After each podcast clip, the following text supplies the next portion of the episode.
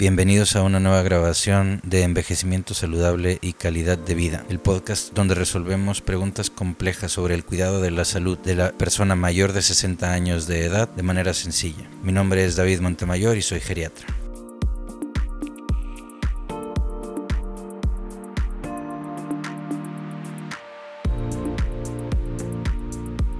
Este sería el tercer programa de tres sobre el tema del manejo del dolor en el paciente mayor de 60 años de edad. La razón por la cual tocamos este tema es porque nos han hecho muchas preguntas al respecto y las hemos tratado de ordenar de tal manera que sea más fácil comprender el tema. Como lo hemos platicado en cada uno de los podcasts, en cada uno de los programas, la intención no es hacer una plática muy técnica, sino más bien hacerla dirigida a la población en general. Y también la intención de ninguna manera es cambiar un tratamiento, sino simplemente transmitir información cualquier cambio en el tratamiento, cualquier inicio en un tratamiento o cualquier suspensión en un tratamiento debe de hacerse de manera exclusiva después de una consulta médica por recomendaciones del médico que lo esté tratando. Habiendo dicho eso, hacemos un resumen de lo que hemos platicado sobre el dolor de acuerdo a las preguntas que nos han hecho.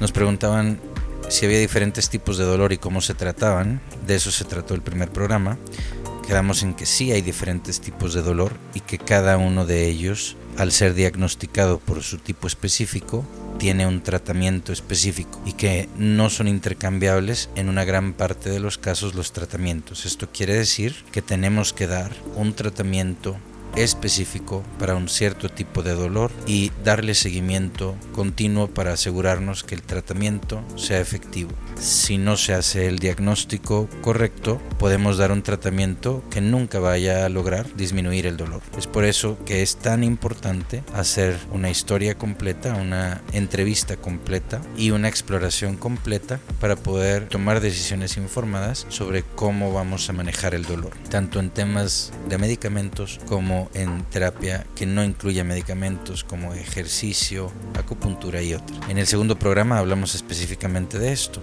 de cuáles eran los tipos de preguntas que teníamos que hacernos para entender si teníamos alguna causa del dolor que requiriera ir a visitar a un médico del primer programa la conclusión era que sí tenemos diferentes tipos de dolor y que consecuentemente es importantísimo tener un diagnóstico. Y del segundo programa salió que incluso los dolores agudos que parecieran tener una causa muy clara pueden tener una complicación mayor si no, se, si no los atendemos adecuadamente y a tiempo. Y por eso acudir con el médico es también lo más conveniente cuando tenemos un dolor es nuestro cuerpo avisándonos que tenemos un problema y atenderlo es particularmente importante. Hablábamos también el día de ayer y dejamos pendiente el tema de cómo se evaluaba el dolor en pacientes con algún deterioro neurocognitivo. Explicamos que no nos vamos a meter a profundidad, pero es una pregunta que ha sido recurrente. La pregunta viene en la forma de, oye, si mi papá no puede platicar o si mi papá o mi mamá no pueden decirme todo lo que están sintiendo, ¿cómo voy a enterarme de si tienen dolor? Y si no me entero si tienen dolor, ¿cómo lo vamos a poder tratar? ¿Y cómo vamos a poder entender qué tipo de dolor es? Es decir, se integran todas las demás dudas que hemos resuelto en los últimos dos programas. Si tenemos un paciente que no nos puede decir en dónde es el dolor, cómo es el dolor, cuánto dura el dolor, hacia dónde viaja el dolor, entonces es muy difícil identificar el tipo de dolor y consecuentemente dar un diagnóstico eh, específico y dar un tratamiento efectivo. Pero se puede hacer. Simplemente se requiere mucha disciplina, y mucha paciencia y mucha empatía con el paciente y con la familia. Hay que evaluar primero que nada en el paciente con algún deterioro neurocognitivo, con sospecha de dolor, cuáles son las características de la queja del dolor, si es que la hay específicamente. Y se hicieron varias mnemotecnias, una de ellas para los médicos resulta algo muy sencilla porque parece una, un acrónimo que se utiliza también en los electrocardiogramas, PQRST, por las siglas en inglés, que es cuáles son los factores que provocan o que agravan el dolor y cuáles lo disminuyen esto es muy importante saberlo en casi cualquier síntoma que tengamos. ¿Qué factores incrementan el síntoma y qué factores lo atenúan? La Q por la sigla en inglés de, de la calidad, ¿cuál es la calidad del dolor o el tipo del dolor? ¿Qué sería? ¿Es un dolor quemante? ¿Es un dolor punzante? ¿Es un dolor sordo? ¿Qué tipo de dolor es? Y ya existe una semiología del dolor. La semiología quiere decir un estudio del dolor de manera clínica, de tal manera que hay ciertas características del mismo que nos orientan a sospechar una cierta enfermedad y con algunos estudios de, de sangre o de imagen se pueden confirmar o descartar las sospechas diagnósticas. Por eso es que cuando vamos al consultorio del doctor nos hace tantas preguntas extrañas cuando le decimos que nos duele solamente el abdomen. Nos pregunta en dónde te duele arriba a la derecha y se va a la espalda o te duele abajo y a la derecha. Y pareciera una pregunta muy simple, pero normalmente cuando el dolor es arriba a la derecha y somos de género femenino, tenemos más de 40 años, tenemos varios hijos y tenemos algo de sobrepeso, puede ser generalmente un dolor que eh, de, la vía biliar. Si, en cambio, si somos del género masculino y tenemos un dolor en la parte baja derecha del abdomen, pudiera ser una apendicitis. Claro que hay que evaluar muchas otras cosas. Por ejemplo, específicamente del, dolor, en el dolor del cólico biliar debería de ser irradiado en hemicinturón, como lo que platicábamos ayer, que es que viaja el dolor o se refiere el dolor hacia la derecha, como siguiendo la circunferencia del cuerpo. Y es un dolor característicamente cólico, es decir, sube en intensidad y baja en intensidad intermitentemente, siguiendo el patrón de contracciones del músculo involuntario que está en el intestino. En el caso de la apendicitis, el dolor también puede ser cólico, generalmente es en la parte inferior, en la parte de abajo, a la derecha del abdomen, y viene acompañado de, otras manifestaciones como náusea, vómito, fiebre en, en ocasiones, y de signos específicos al momento de la exploración. Entonces, hay que entender cuál es la calidad del dolor, qué tipo de dolor es, si es un dolor ardoroso, sordo, punzante, y tenemos después también que explorarlo. Hay que entender cuál es la región del dolor y hay que esperar, como mencionábamos ahorita, dependiendo de la región, algunos tipos de padecimientos específicos. Es decir, los dolores referidos a ciertas ubicaciones generalmente están asociados a, padecimientos muy específicos. Hay que, después de entender qué factores provocan o qué factores atenúan, la calidad o las características del dolor en tema de tipo de dolor, la región en la cual se encuentra el dolor o hacer un mapa del dolor. Hay que también evaluar la severidad del mismo en una escala de 0 al 10, en donde el 0 es nada de, de dolor y el 10 es el peor dolor posible. Eh, y por último, hay que evaluar en esta mnemotecnia de PQRST que les mencionaba al inicio, la, el horario del dolor, cuándo ocurre, cuál es la frecuencia y cuál es la duración. Ocurre en las mañanas, ocurre en las noches, antes de comer, después de comer, cuántas veces después de comer o antes de comer, antes de ir al baño, después de ir al baño y cuánto tiempo dura una vez que inicia el dolor. Y todo esto nos va dando una serie de patrones de dolor que nos orientan hacia diferentes padecimientos. Entonces, como pueden ver, esas preguntas que pudieran parecer muy inocuas o que pudieran parecer muy simples que nos hacen los médicos cuando entramos al consultorio realmente están basadas en una semiología del dolor, en el, caso específico de este síntoma, o en una semiología completa de todos los síntomas que tenemos que sacan o que extraen de la mente. Por eso es tan importante que tengamos un tiempo adecuado para generar un interrogatorio correcto y una exploración correcta. En el caso del paciente geriátrico cambian un poco las cosas, particularmente cuando, como en el caso del programa de hoy, tenemos dificultad para comunicarnos. El paciente con deterioro neurocognitivo muchas veces no puede explicarnos claramente en ninguno de estos, de estos de estas variables, pero podemos poco a poco irlas entendiendo con la exploración y, y observando sus movimientos y platicando lentamente con metáforas o con analogías para tratar de establecer similitudes entre diferentes sensaciones con lo que está sintiendo en ese momento el paciente. Después de ver las características de la, de la queja del dolor, debemos de, hacer una, una valoración psicosocial. ¿Qué quiere decir esto? Ver si hay depresión, ansiedad, cuál, es el estatus mental, cuál es el impacto que tiene en la familia, porque el dolor obviamente ocasiona un impacto en el individuo quien lo está padeciendo, pero también ver a un familiar sufriendo es doloroso para, para todos nosotros. Lo que queremos es que nuestros familiares estén en el mejor estado de salud. Y hay que también ver el impacto que tiene en, el, en la pareja. Hay que evaluar si el dolor está ocasionando una parte importante de esta sintomatología mental, si es que la presenta, es decir, cuál es la capacidad que tiene el paciente y la familia de superar o de ser resilientes al, dolor. ¿Qué tanto miedo está ocasionando ese dolor a moverse? y consecuentemente a tener otro tipo de complicaciones. El paciente, por ejemplo, que deja de moverse puede perder musculatura, consecuentemente perder fuerza y empezar a tener mayores dependencias. Aquí se vuelve muy importante tratar de controlar el dolor con la menor cantidad de intervenciones medicamentosas posibles para evitar interacciones que pudieran empeorar la situación de salud del paciente, pero con la mayor eficacia posible, lo más pronto posible, para también lograr que no se pierda masa muscular y que tengamos independencia a largo plazo. Finalmente, las metas más importantes son calidad de vida y longevidad, pero siempre de la mano, con calidad de vida. Em, hay que evaluar también en esta parte de la, evaluación psicosocial el impacto del éxito del tratamiento. Es decir, si disminuye el dolor, cuál es, el impacto en la calidad de vida y el impacto en la calidad de la, dinámica familiar. Porque podemos estar dando un tratamiento con altos eh, riesgos de efectos secundarios que realmente no tenga un impacto en la calidad de vida del paciente y eso también tendrá que valorarse siempre con la con la, con la participación activa del, de la persona que, que, tenemos enfrente. Es decir, toda esta información se tiene que comunicar y las decisiones las tiene que tomar la persona que, que está padeciendo algo. O en el caso del paciente con un deterioro neuro, neurocognitivo severo, su familia.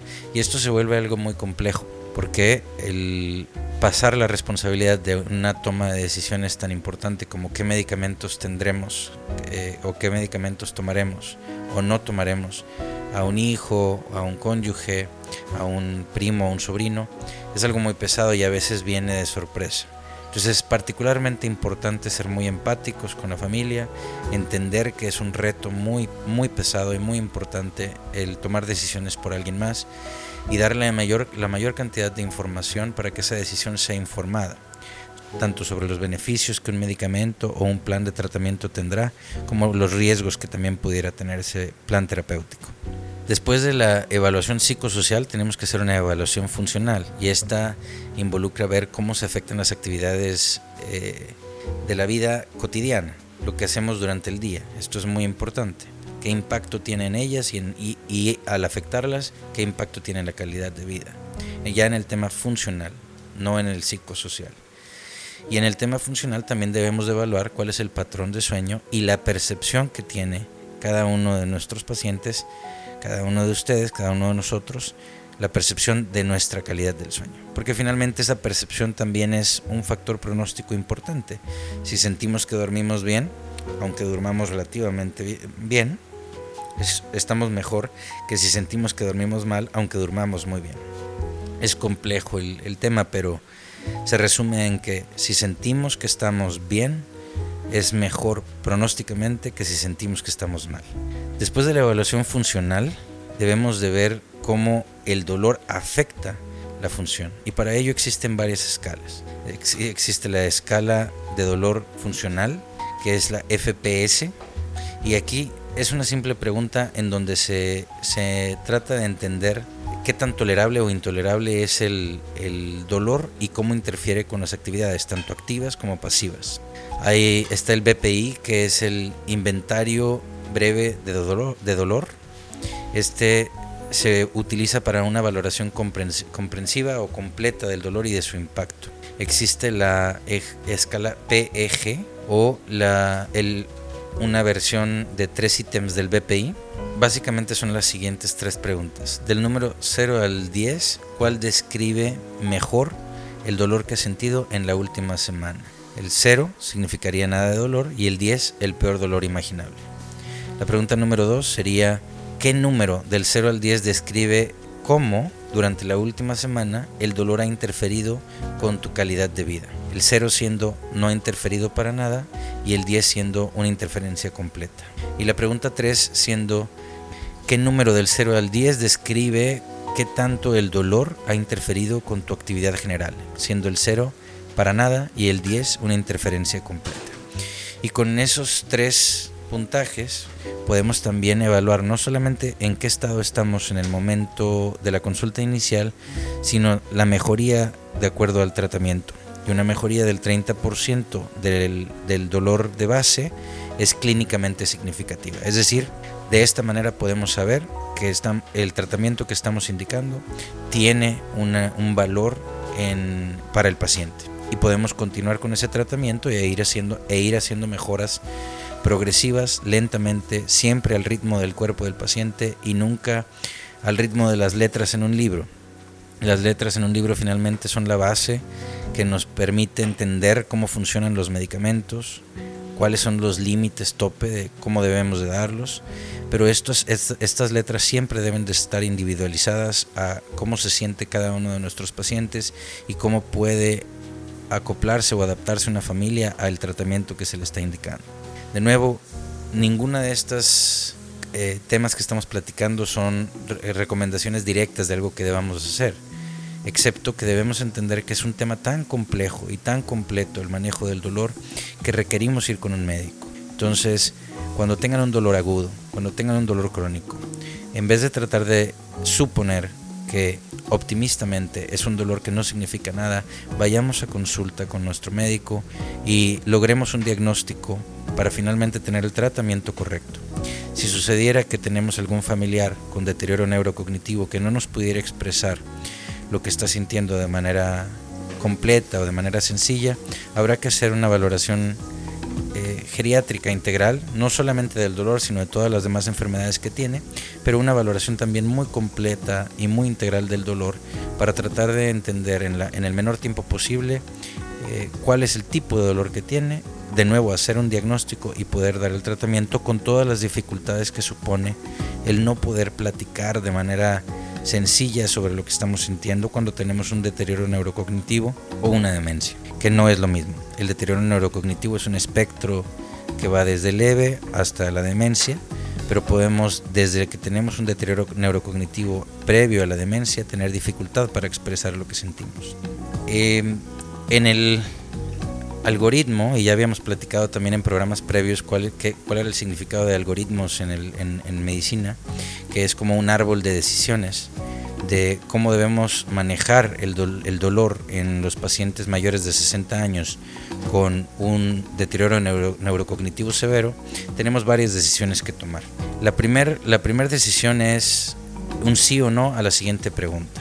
El, eh, hay, hay una conducta que nos sugiera dolor durante el movimiento, es decir, la persona no nos puede hablar o no nos puede decir con claridad qué es lo que siente. Entonces debemos de ver en su conducta si hay algo que nos sugiera dolor al momento de moverse. Si la respuesta es sí, debemos de buscar cuál es la enfermedad subyacente y tratarla. También intentar dar el medicamento antes del movimiento que provoca esa conducta eh, que se aleja del dolor. Y si damos ese medicamento antes de la conducta que provoca el dolor, podemos y disminuye esa conducta, podemos darnos cuenta que tiene una mejoría y que efectivamente era el dolor el que ocasionaba el cambio en la, en la conducta. Podemos probar con estrategias que alteren el movimiento que induce el dolor, es decir, buscar cambiar el estilo de vida del paciente para que ese movimiento que está ocasionando el malestar no sea tan frecuente. Y debemos de hacer también una estructura social de apoyo alrededor de nuestro paciente que le dé seguridad de que no se va a caer, de que tiene, de que tiene apoyo para poder eh, moverse y que no disminuya su actividad física por, por esta sensación de dolor. Que realmente el dolor lo que hace desde que somos niños es avisarnos que algo está mal y genera miedo y genera ansiedad. Y esa ansiedad a veces es muy difícil de manejar y ocasiona otros problemas, como ya habíamos platicado, insomnio y irritabilidad, etc. Ya una vez que se hacen estas, estas eh, medidas, probar el medicamento antes del movimiento que provoca el dolor, las estrategias para alterar eh, los movimientos que inducen el dolor y el implementar apoyos sociales que reafirmen eh, que el paciente está seguro y que no tenga miedo de, caerse, hay que evaluar con otra pregunta si las conductas que sugieren el dolor persisten. Si no persisten, si las conductas se eliminaron por completo con estas tres medidas, debemos simplemente de mantener vigilancia, monitorear los síntomas y la respuesta a la terapia. Si sí persisten, nos vamos a el otro lado del árbol de, decisiones del cual estábamos hablando, de este algoritmo. Si sí persisten estas conductas, debemos evaluar con la siguiente pregunta un sí o un no. Las necesidades básicas de comodidad se están cumpliendo, porque básicamente si no se están cumpliendo las necesidades básicas de comodidad, va a estar imposible que el paciente no tenga una conducta de aversión al dolor. Entonces, si no se están cumpliendo, proveerlas y ya después de que, de, que, se dieron esas medidas básicas de comodidad, preguntarnos nuevamente si las conductas asociadas o sugerentes de dolor persisten y si no persisten, de nuevo es mantener vigilancia, monitorear los síntomas y la respuesta al tratamiento. Y si sí persisten, hay que buscar evidencia de enfermedad subyacente como una fractura, infecciones, estreñimiento. Si no hay en ese momento evidencia de una infección perdón, de una infección, de una enfermedad subyacente, se puede dar un tratamiento empírico con un analgésico. Un tratamiento empírico, y aquí hay que tener mucho cuidado, siempre, de nuevo, debe de estar indicado por el médico, no se debe de hacer de manera automedicada, pero el tratamiento empírico es, ya habiendo visto todas las diferentes eh, decisiones y modalidades de las que platicamos en estos últimos minutos, que hay una alta sospecha de dolor, pero que no podemos definirlo por completo porque el paciente no se puede expresar eh, muy bien, podemos hacer una prueba con un analgésico para ver si tiene una mejoría y si la tiene, entonces simplemente mantener vigilancia, monitorear los síntomas. Si sí hubiera, este es en el caso de que no hubiera evidencia de una enfermedad como una fractura, infección o estreñimiento, pero si sí hay evidencia, debemos de tratar la causa de la enfermedad o la, enfermedad de base que está ocasionando el dolor y de nuevo ya que se trata esa enfermedad debe disminuir el dolor y mantener la vigilancia. Básicamente hasta ahorita hemos tenido tres programas sobre dolor, se han vuelto más técnicos de lo que yo quería, pero han sido porque en cada uno de los programas hemos recibido progresivamente preguntas más y más sofisticadas sobre qué es el dolor y ha habido mucho interés sobre cómo tratar este síntoma tan molesto en nosotros mismos y en nuestros familiares, a quienes amamos. Entonces, el primer programa, que tenía un diseño muy sencillo, era solamente definir si había diferentes tipos de dolor, después de definir que, que sí los hay, entender que cada tipo de dolor tiene un tratamiento diferente y que para poder identificarlo requeríamos un diagnóstico y consecuentemente debíamos ir con nuestro médico para que nos apoyara con él, con el diagnóstico. El segundo programa lo que veíamos era cómo nos apoyaba el médico con las diferentes preguntas que nos hace para entender qué tipo de dolor tenemos y podernos dar el tratamiento correcto. Y este tercer programa es cómo nos puede apoyar el médico en el caso de pacientes que no podemos explicar verbalmente de manera clara qué es lo que estamos sintiendo, cómo puede apoyarnos el médico a entender si tenemos dolor y darnos un tratamiento adecuado. Finalmente, el dolor es un tema bastante extenso, es un tema muy complejo, es un tema muy complicado y debe evaluarse en el consultorio. No dejen de ir con sus médicos cuando tengan dolor. No asuman que el dolor es algo pasajero. Una vez que lo sientan, acudan con el médico. No solamente no pierden nada, sino que ganan mucho. Ganan la resolución del síntoma, pero más que eso ganan un diagnóstico de fondo. Y si el diagnóstico es algo eh, sencillo de resolver, pues qué bueno. Y si es algo complejo, es mejor identificarlo lo más pronto posible. El resumen de los tres, de los tres episodios es ese. Tenemos que ir con nuestros médicos, tenemos que lograr un diagnóstico, dar el tratamiento adecuado. No retrasen el ir con el médico. Gracias por escuchar este nuevo episodio de Envejecimiento Saludable y Calidad de Vida. Es la tercera de tres episodios en los cuales tratamos el dolor en pacientes mayores de 60 años con información dirigida a la población general. Mi nombre es David Montemayor y soy geriatra. Estemos al pendiente, el siguiente tema será una revisión de hipertensión y haremos una segunda revisión también de, de diabetes, que fue otro de los primeros podcasts de esta temporada y han llegado muchas más preguntas que iremos resolviendo poco a poco. Cuando los temas que platiquemos sean muy complejos, hagan preguntas específicas sobre lo que quisieran resolver para simplificarlas y cuando sean muy sencillas, háganme esas preguntas y con mucho gusto se las contesto.